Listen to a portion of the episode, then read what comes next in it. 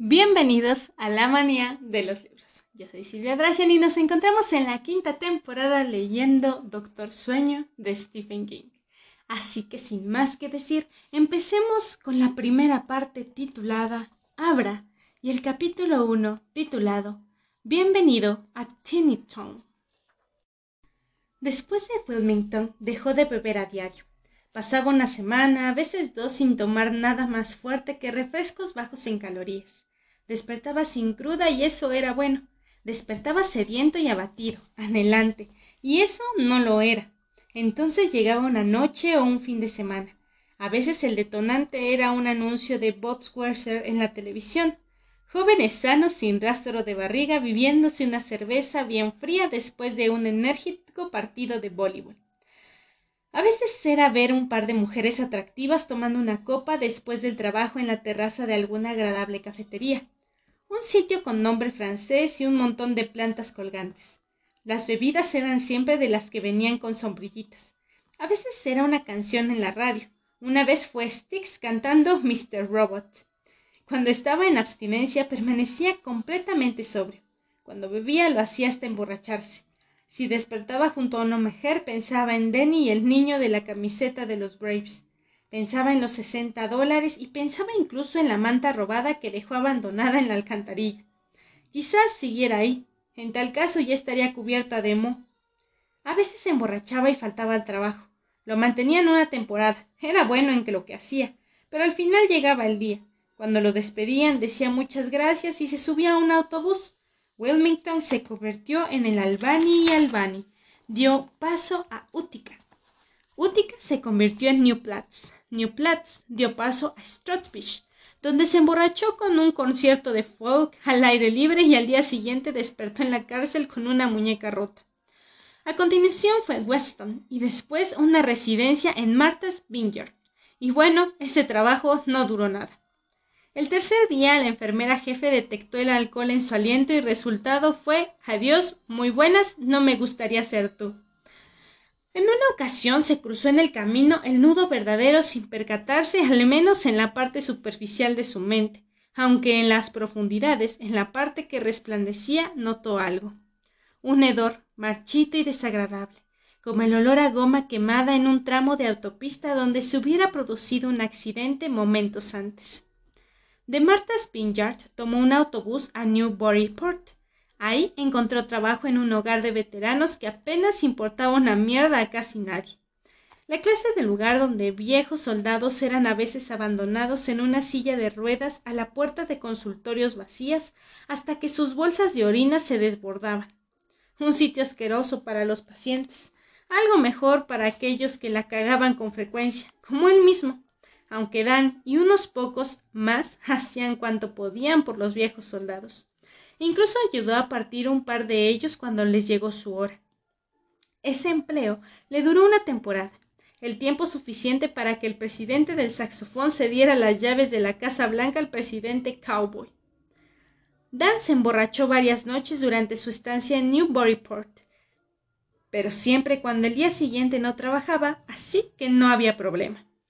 Después de un de esas minijuergas, se despertó pensando por lo menos le dejé los cupones de comida. Esto le hizo recordar a aquellos presentadores del concurso de la tele. Lo siento, Denny, perdiste, pero nadie se va con las manos vacías. ¿Qué tenemos para ella, Johnny? Bueno, Bob, Denny no ha ganado dinero, pero se lleva nuestro nuevo juego de mesa, varios gramos de cocaína y un gran fajo de cupones de comida. Lo que ganó Dan fue un mes entero sin alcohol. Lo hizo, supuso, fue una extraña forma de penitencia. En más de una ocasión se le ocurrió que si hubiera sabido la dirección de Denny, hacía tiempo que le habría enviado aquellos setenta dólares de mierda. Le habría enviado el doble si con ello hubiera podido poner fin a los recuerdos del niño de la camiseta de los Braves y la mano extendida como una estrella de mar. Pero no sabía su dirección, así que se mantenía sobrio para compensar, fustigándose en abstinencia.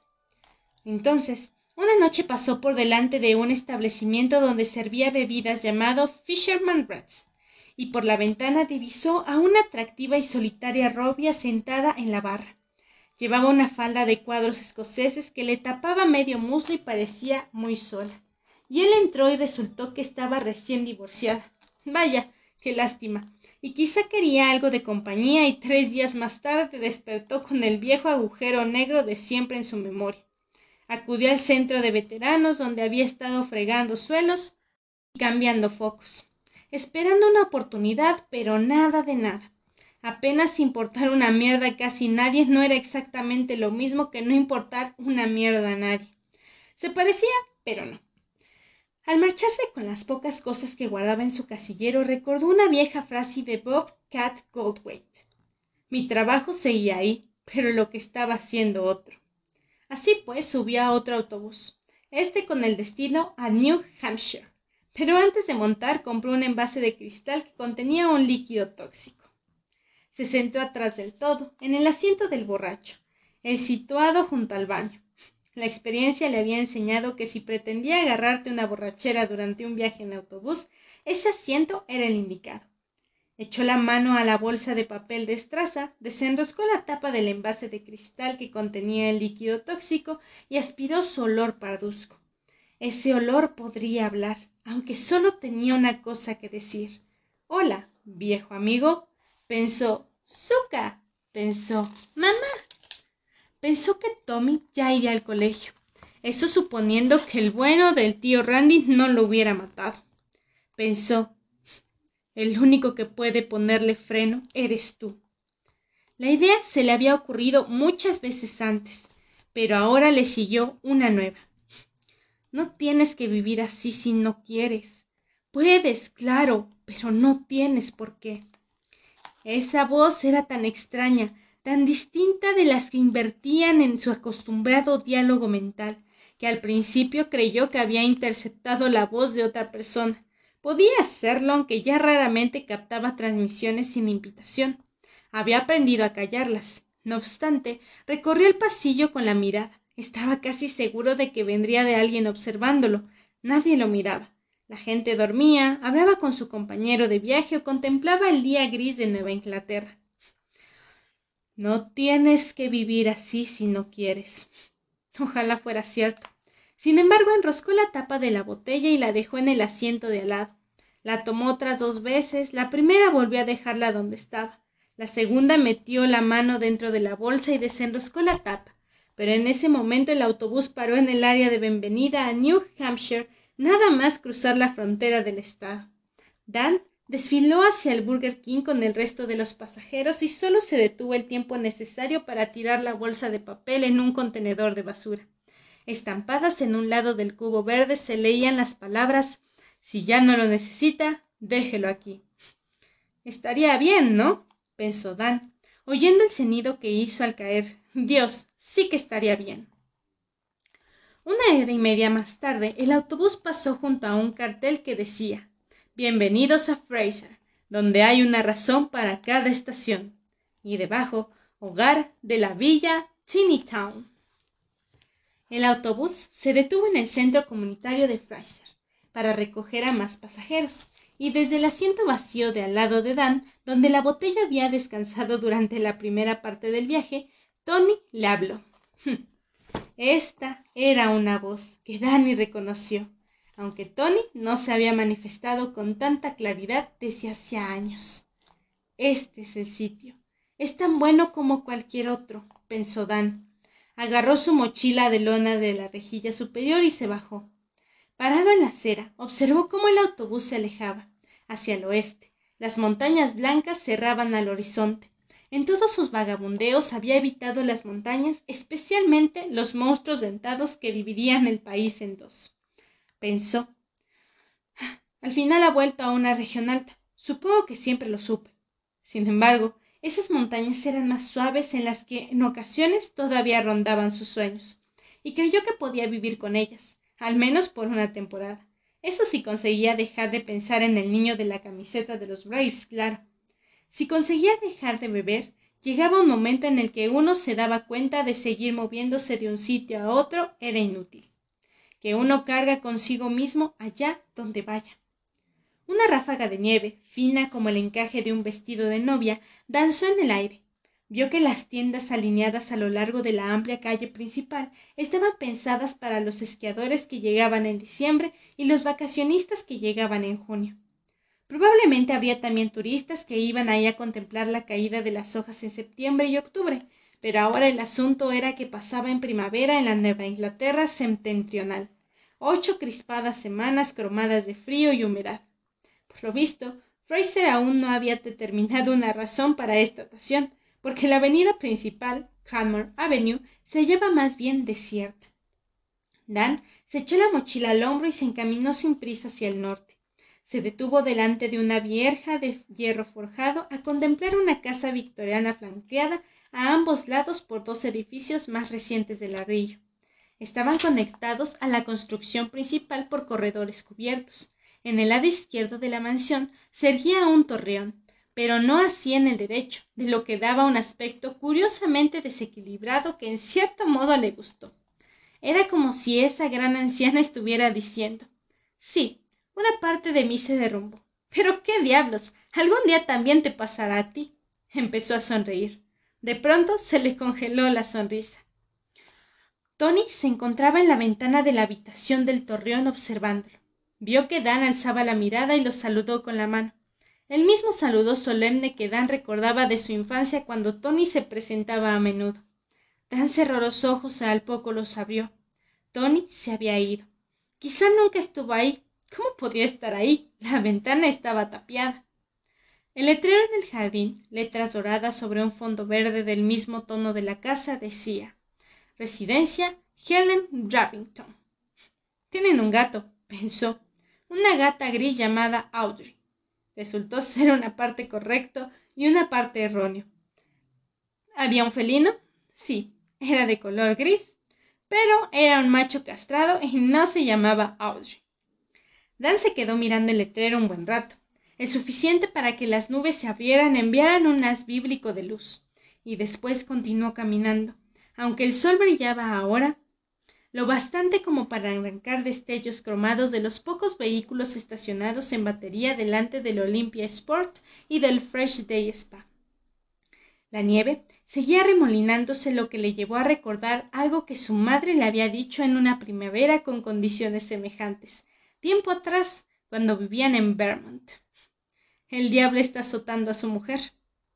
Un par de manzanas de la residencia de cuidados paliativos, Dan volvió a pararse.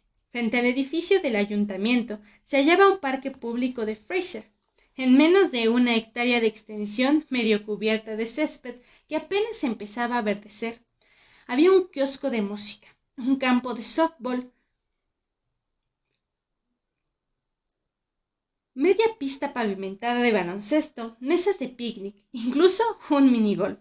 Todo muy bonito, pero lo que le interesaba era un cartel en el que se leía Visiten Town, la pequeña maravilla de Fraser. No se pierdan su ferrocarril. No hacía falta ser un genio para ver que Town era una reproducción en miniatura de Cranmore Avenue. Estaba la iglesia metodista por la que había pasado, con su campanario alzándose a más de dos metros de altura. Estaba el Music Box Theater, la heladería Spondylocks, la librería Mountain Books, la tienda de ropa Shirts and Stuff, la galería Fraser, especialistas en bellas artes. Incluía también una miniatura perfecta a la altura de la cintura de la residencia Helen Rivington, y sin único torreón, aunque dos edificios de ladrillo que flaqueaban se habían omitido. Tal vez, especuló Dan, porque eran tan feos como el demonio, más incluso si los comparabas con la pieza central. Más allá de Town había un tren en miniatura con la leyenda Ferrocarril Town pintada en unos vagones que seguramente serían demasiado pequeños para acoger a nadie mayor de un niño de uno o dos años. Un penacho de humo salía de la chimenea de una locomotora rojo brillante de tamaño de una motocicleta Honda Goldwing. Pudo oír el rumor de un motor diésel, estampado en el costado de la máquina, con anticuadas letras doradas despintadas. El nombre Helen Rivington. Las mecenas de la ciudad, supuso Dan, en algún lugar de Fraser probablemente habría también una calle en su honor. Permaneció donde estaba durante unos instantes, aunque el sol se había ocultado de nuevo y el día se había vuelto más frío, hasta el punto de que podía ver su aliento. De niño siempre había querido un tren eléctrico y nunca llegó a tenerlo. En Town había una versión jumbo que haría las delicias de niños de todas las edades. Se cambió la mochila al otro hombro y cruzó la calle. Volver a oír a Tony y verlo resultaba perturbador, pero en ese instante se alegraba de haberse detenido ahí. Quizá ese fuera el lugar que había estado buscando, el lugar donde hallaría por fin una manera de enderezar una vida peligrosamente torcida. Uno carga consigo mismo allá donde vaya. Empujó el pensamiento al interior de un armario mental, una habilidad que dominaba. Había toda clase de cosas en ese armario. Un carenado rodeaba la locomotora por ambos lados, pero Dan divisó una banqueta bajo el alero de la estación de Town. La arrimó y se subió en ella. La cabina del maquinista contaba con dos asientos ergonómicos tapizados en piel de oveja. Dan pensó que tenía pinta de proceder del desagüe de un viejo muscle car de Detroit. Los paneles y controles también parecían piezas modificadas de automóviles, con la excepción de una anticuada palanca de cambios con forma de seta que sobresalía del suelo. No había ningún patrón de marchas. El puño original se había reemplazado por una calavera sonriente con un pañuelo rojo que años de manoseo habían descolorido hasta adquirir un pálido color rosa. La mitad superior del volante estaba recortada, de manera que lo que quedaba parecía un timón de aeroplano ligero. Pintado de negro, en el tablero de mandos desviado pero legible, había un aviso Velocidad máxima 65. No rebasar. ¿Te gusta? La voz provenía justo detrás de él. Dan giró en redondo y casi se cae de la banqueta al hacerlo. Una mano grande y curtida lo impidió haciéndole por el antebrazo. Era un individuo que aparentaba cincuenta y mucho o sesenta y pocos. Llevaba una chaqueta vaquera forrada de borrego y una gorra de caza roja de cuadros con las orejas bajadas. En las manos libres sostenía una caja de herramientas con una etiqueta de Dimo, en la tapa en la que decía propiedad del ayuntamiento de Fraser. Ah, lo siento, dijo Dan bajando de la banqueta. No quería. no pasa nada. La gente se para a mirar a todas horas. La mayoría son aficionados a las maquetas de trenes. Para ellos es como un sueño hecho realidad. No dejamos que se acerquen en verano cuando éste está abarrotado y el riff circula cada hora y así. Pero en esta época del año solo estoy yo. Y no me importa. Le tendió la mano. Billy Freeman, Servicio Municipal de Mantenimiento. El Riff es mi niña. Dan estrechó la mano que el tipo le ofrecía. Dan Torrance. Bill Freeman se fijó en la mochila. Imagino que acabas de bajar del autobús. ¿O viajas de aventón? en autobús, aclaró Dan. ¿Qué motor tiene este trasto? Bueno, eso es interesante. Seguramente nunca has oído hablar del Chevrolet Varenio. No, pero de todos modos lo conocía, porque Freeman lo conocía. Dad no creía haber experimentado un destello tan nítido en años. Trajo consigo un fantasma de gozo que se remontaba a su primera infancia, antes de descubrir lo peligroso que el resplandor podía ser. Mm, un modelo brasileño de suburban, ¿no? ¿Turbodiesel? Las pobladas cejas de Freeman se arcaron de súbito y el hombre se rió. Sí, señor. Casey Kingsley, el jefe, lo compró en una subasta el año pasado. Es una máquina, jala como un toro. El panel de instrumentos también es de un suburban. Los asientos los puse yo mismo. El resplandor se estaba apagando, pero Dan captó un último detalle. De un GTO Judge, Freeman sonrió satisfecho. Correcto. Los encontré en un desaguacero que hay en la carretera de Sunapi. La palanca de cambios es de un Mac del 61, nueve velocidades. Está bien, ¿eh? ¿Buscas trabajo o solo mirabas? Dan parpadeó ante el repentino cambio de rumbo en la conversación. ¿Buscaba trabajo? Suponía que sí. La residencia que había dejado atrás en su deambular por Cranmon Avenue sería el lugar más lógico por donde empezar, y pensó, ignoraba si era el resplandor o una intuición normal y corriente, que necesitarían personal, pero no estaba seguro de querer ir de ahí en ese momento. Ver a Tony en la ventana del torreón lo había perturbado. Además, Dani, querrás distanciarte un poco más de la última vez que bebiste antes de presentarte ahí para solicitar empleo, aunque lo único que te ofrezcan sea trapear en el turno de la noche. La voz de Dick Halloran, Dios santo, Dan llevaba mucho tiempo sin pensar en Dick, quizá desde Wilmington. Con la llegada del verano, una estación para la que sin duda Fraser tenía una razón, En la ciudad habría trabajado para toda clase de tareas. Pero si tenía que elegir entre un chiles en el centro comercial y Teeny Town, desde luego optaría por el pueblo en miniatura. Abrió la boca para contestar a la pregunta de Freeman, pero Halloran se adelantó antes de que pudiera hablar. Estás acercándote a los treinta, pequeño. Puede que se te estén agotando las oportunidades. Entretanto, Billy Freeman lo observaba con descarada y genuina curiosidad. Sí, dijo Dan, busco trabajo. El trabajo en Tinitown no sería por mucho tiempo, ¿sabes? En cuanto llegue el verano y termine el colegio, el señor Kingsley con tanta gente de aquí, la mayoría de entre dieciocho y veintidós años. Es lo que quieren los concejales.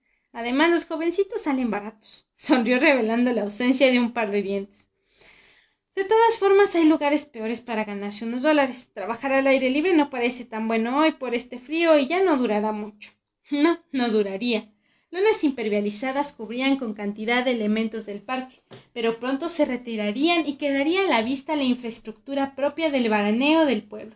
Puesto de hot dogs, carritos de helado, algo circular que a Dani le pareció un carrusel. Estaba el tren, por supuesto, el de los vagones diminutos y el potente motor turbodiesel. Si se mantenía alejado de la bebida y demostraba ser digno de confianza, Freeman o el jefe Kingsley Tal vez le dejarían conducir la locomotora un par de veces. Eso le gustaría. Más adelante, cuando el ayuntamiento contratara a los chicos del pueblo, siempre le quedaría la residencia de cuidados paliativos. Si decidía quedarse, claro. Más vale que te quedes en algún sitio, dijo Halloran. Por lo visto, era el día de Dan para oír voces y ver visiones. Más vale que te quedes en algún sitio pronto o no podrás quedarte en ninguna parte. Se sorprendió a sí mismo riéndose. Suena muy bien, señor Freeman. Suena realmente bien. Mm, ¿Tienes experiencia en mantenimiento de parques? preguntó Billy Freeman. Caminaban despacio junto al tren. Los techos de los vagones le llegaban a Dan a la altura del pecho, lo que hacía que se sintiera como un gigante. Eh, sé sembrar, plantar y pintar. Soy capaz de manejar un soplador de hojas y una motosierra. Puedo arreglar motores pequeños si el problema no es demasiado complicado. Y podría conducir una podadora sin atropellar a ningún niño. El tren, bueno, no sé. Para eso necesitarías una autorización de Kingsley. Por el seguro y toda esa mierda. Escucha, ¿tienes referencias? El señor Kingsley no te contratará en el caso de que no las tengas. Algunas. He trabajado sobre todo de conserje y de celador de hospital, señor Freeman. Llámame Billy. Este tren no parece que pueda llevar pasajeros, Billy. ¿Dónde se sientan? Billy sonrió. Espera aquí, a ver si esto te parece tan divertido como a mí. Yo nunca me canso. Freeman regresó a la locomotora y se metió dentro. El motor que había estado funcionando perezosamente al relenti empezó a revolucionar y expulsar rítmicos chorros de humo oscuro. Un silbido hidráulico recorrió el Helen Rivington. De pronto los techos de los vagones de pasajeros y del furgón de color amarillo, nueve coches en total, empezaron a levantarse. Dan pensó en los toldos de nueve convertibles idénticos subiendo al mismo tiempo. Se agachó para mirar por la ventana y vio asientos de plástico duro a lo largo del centro de cada coche. Seis en los vagones de pasajeros y dos en el furgón de la cola. Cincuenta en total. Cuando Billy regresó, Dan lucía una amplia sonrisa. Tu tren debe de tener una pinta muy rara cuando está lleno de pasajeros. Oh, sí, la gente se carcajea y no para de tomar fotos. Fíjate, te lo enseñaré. Había un escalón de acero al final de cada vagón. Bill se subió a uno, avanzó por el pasillo y se sentó. Una peculiar ilusión óptica lo dotó de proporciones míticas. Saludió pomposamente a Dan y éste pudo imaginarse a cincuenta gigantes de Brobdingnag convirtiendo en liliputiense el tren que viajaban, abandonando majestuosos la estación de Tinnytown. Cuando Billy Freeman se levantó y se apagó en el vagón, Dan aplaudió. Supongo que vendrás algo así como un, millón de postales entre el homenaje de los caídos y el día del trabajo.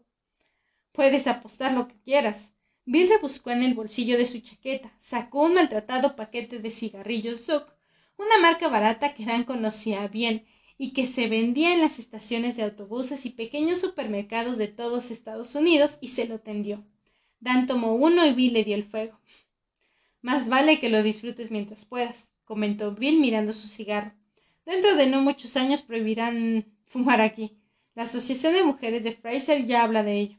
Si te interesa mi opinión, no son más que un puñado de viejas. Pero ya sabes lo que dicen. La mano que mece la jodida cuna es la mano que domina el jodido mundo. Expulsó el humo por la nariz. Aunque bueno, ah, la mayoría de ellas no ha mecido una cuna desde que Nixon era presidente, ni ha necesitado un Tampax ya puestos. Es posible que no sea tan malo, dijo Dan. Los niños copian lo que ven en sus mayores. Pensó en su padre. Lo único que Jack Torrance le gustaba más que una copa, había dicho su madre no mucho antes de morir, era una docena de copas. Claro que a Wendy lo que le gustaba era fumar y fumar la había matado. En otro tiempo, Dan se prometió que jamás caería en ese vicio. Había llegado a creer que la vida era una sucesión de irónicas emboscadas. Billy Freeman lo observaba con un ojo entornado prácticamente cerrado. Mm, a veces tengo intuiciones acerca de la gente y contigo me ha pasado. Hablaba con característico acento de Nueva Inglaterra. La tuve antes de que te dieras la vuelta y te viera la cara. Creo que podría ser la persona indicada para la limpieza de primavera que tengo prevista de aquí a finales de mayo. Esa es mi impresión y confío en mi instinto. Seguramente será una locura. A Dan no le pareció en absoluto una locura. Ahora entendía por qué había captado los pensamientos de Billy Freeman con tanta claridad y sin intentarlo siquiera. Se acordó de algo que Dick Halloran le había dicho en una ocasión. Dick, que había sido su primer amigo adulto. Mucha gente tiene un poco de lo que yo llamo el resplandor, pero en la mayoría de los casos solo es una chispa, la clase de intuición que les permite saber qué canción van a poner en la radio o qué teléfono está a punto de sonar. Billy Freeman poseía esa pequeña chispa, ese destello. Supongo que es ese Kerry Kinsling quien hay de que hablar, ¿no? Casey no, Kerry, pero sí, él es tu hombre. Dirige los servicios municipales de este pueblo desde hace veinticinco años. ¿Y cuándo sería un buen momento? Pues yo diría que ahora mismo. Billy señaló con la mano. Ese montón de ladrillos al otro lado de la calle es el ayuntamiento de Fraser. El señor Kingsley estará en el sótano al final del pasillo. Sabrás que ha llegado cuando oiga música disco saliendo del techo. En el gimnasio los martes y los jueves hay clase de aeróbics para mujeres. De acuerdo, dijo Dan. Pues eso voy a hacer. ¿Llevas encima tus referencias? Sí, dan una palmada a la mochila que había apoyado en la estación Town. Y no las has escrito tú mismo ni nada, ¿no? Danny sonrió. No, son auténticas. Entonces ve a hablar con él. Ánimo. De acuerdo. Una cosa más, dijo Bill cuando Dan empezaba a alejarse. Odia a muerte el alcohol. Si eres bebedor y te pregunta, te aconsejo que mientas. Dan asintió con la cabeza y levantó la mano para indicar que entendía. Esa era una mentira que ya había contado antes. A juzgar por su nariz surcada de venas, Casey Kingsley no siempre había odiado la muerte al alcohol. Era un hombre grande que más que ocupar su pequeño y atestado despacho lo llevaba puesto. En ese momento, recostado en la butaca tras su escritorio, hojeaba las referencias de Dan guardadas pulcramente en una carpeta azul. La cabeza de Kingsley casi tocaba el transversaño inferior de un sencillo crucifijo de madera colgado en la pared junto a una fotografía enmarcada de su familia. En la imagen, un Kingsley más joven y delgado posaba con su esposa y sus tres hijos en traje de baño en una playa anónima. A través del techo, solo ligeramente amortiguado, llegaba el sonido de la Village People cantando YMCA, acompañado del entusiasta taconeo de numerosos pies. Dan pensó en un gigantesco cien pies que hubiera ido recientemente a la peluquería local y se hubiera enfundado unos leotardos rojos de unos nueve metros de largo. Ajá, dijo Kingsley. Ajá. Sí. Bien, bien, bien.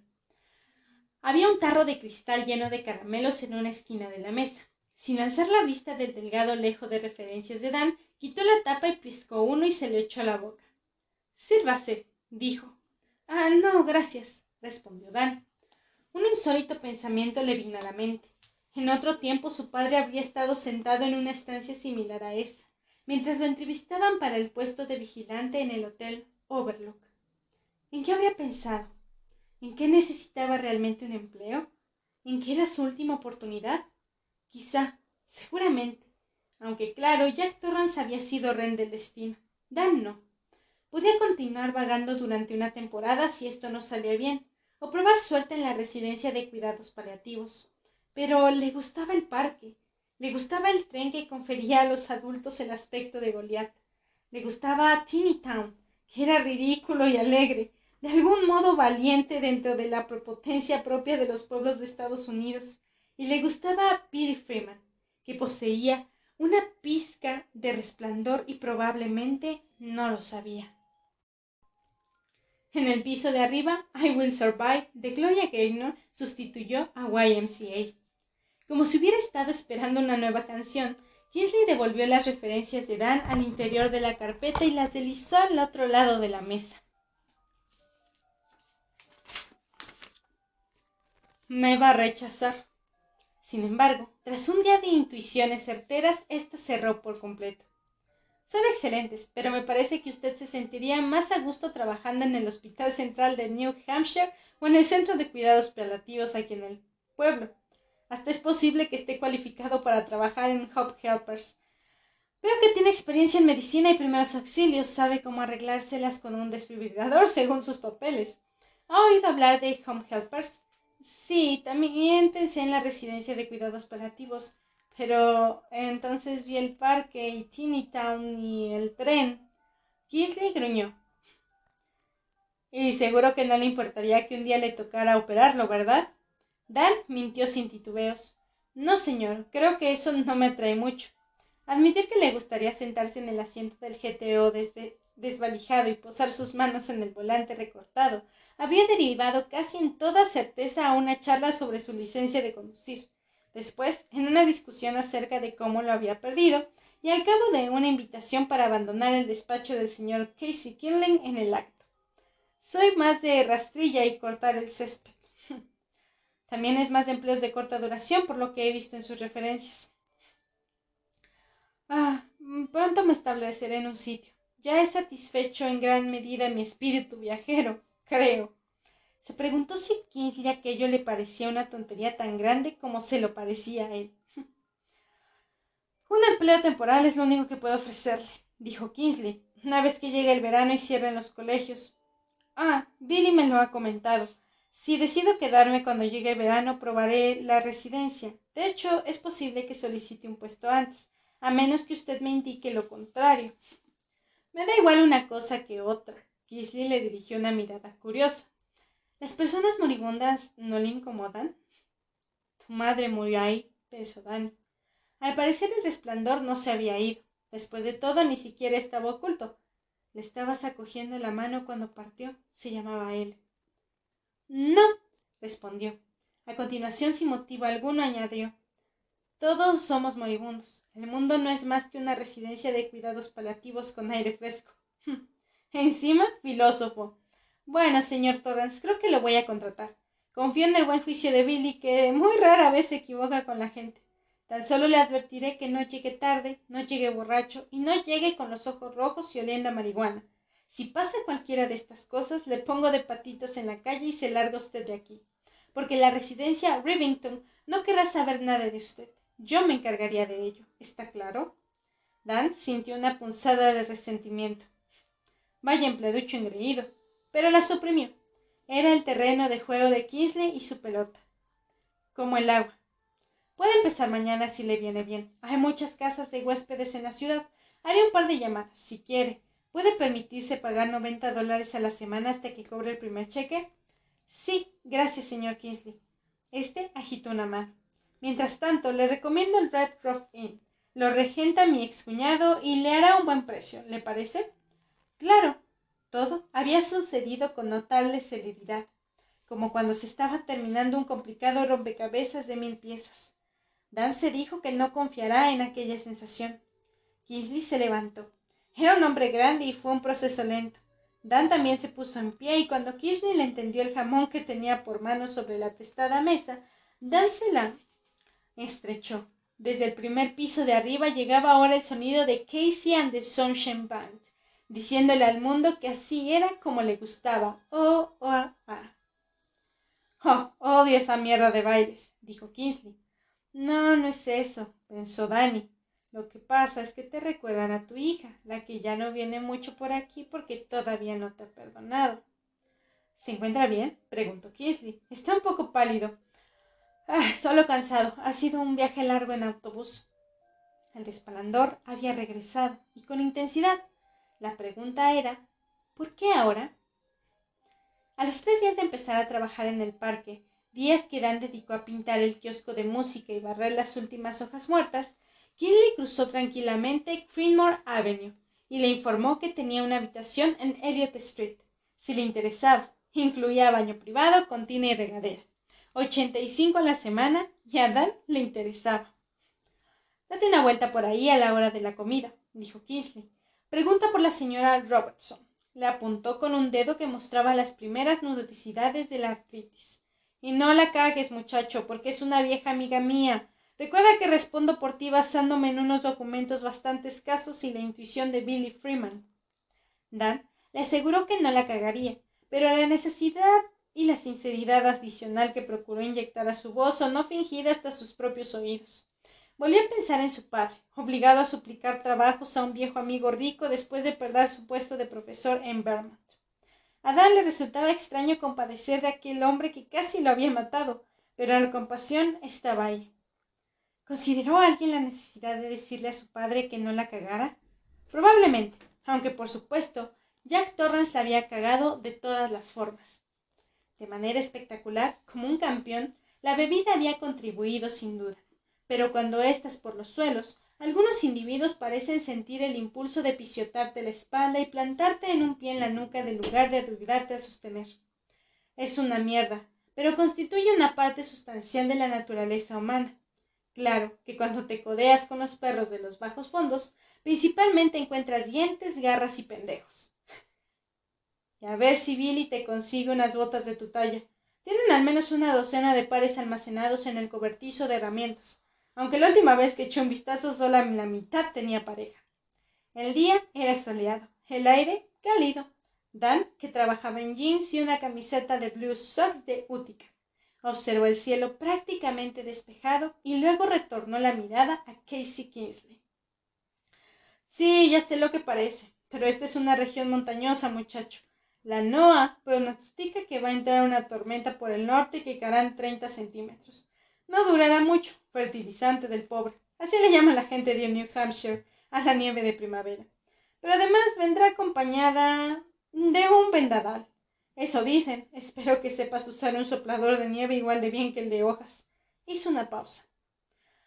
Además, espero que andes bien de la espalda, porque mañana tú y Bill tendrán que recoger un montón de ramas rotas, y es posible que también algunos árboles caídos. ¿Sabes manejar una motosierra? Sí, señor, dijo Dan. Bien. Y bueno, al menos esta es la primera parte de este episodio. El siguiente domingo continuaremos con la parte 8 para saber en qué continúa este capítulo. Yo soy Silvia Drashan. Recuerden que pueden escribirme y mantenernos en contacto por medio de mis redes sociales, donde me encuentran como La Manía de Drashan en Instagram, S Cosplay en TikTok y La Manía de los Libros en Facebook, en donde subo diferentes tipos de contenido. Así que sin más que decir, yo soy Silvia Drashan y nos vemos en un próximo episodio en Teeny Town.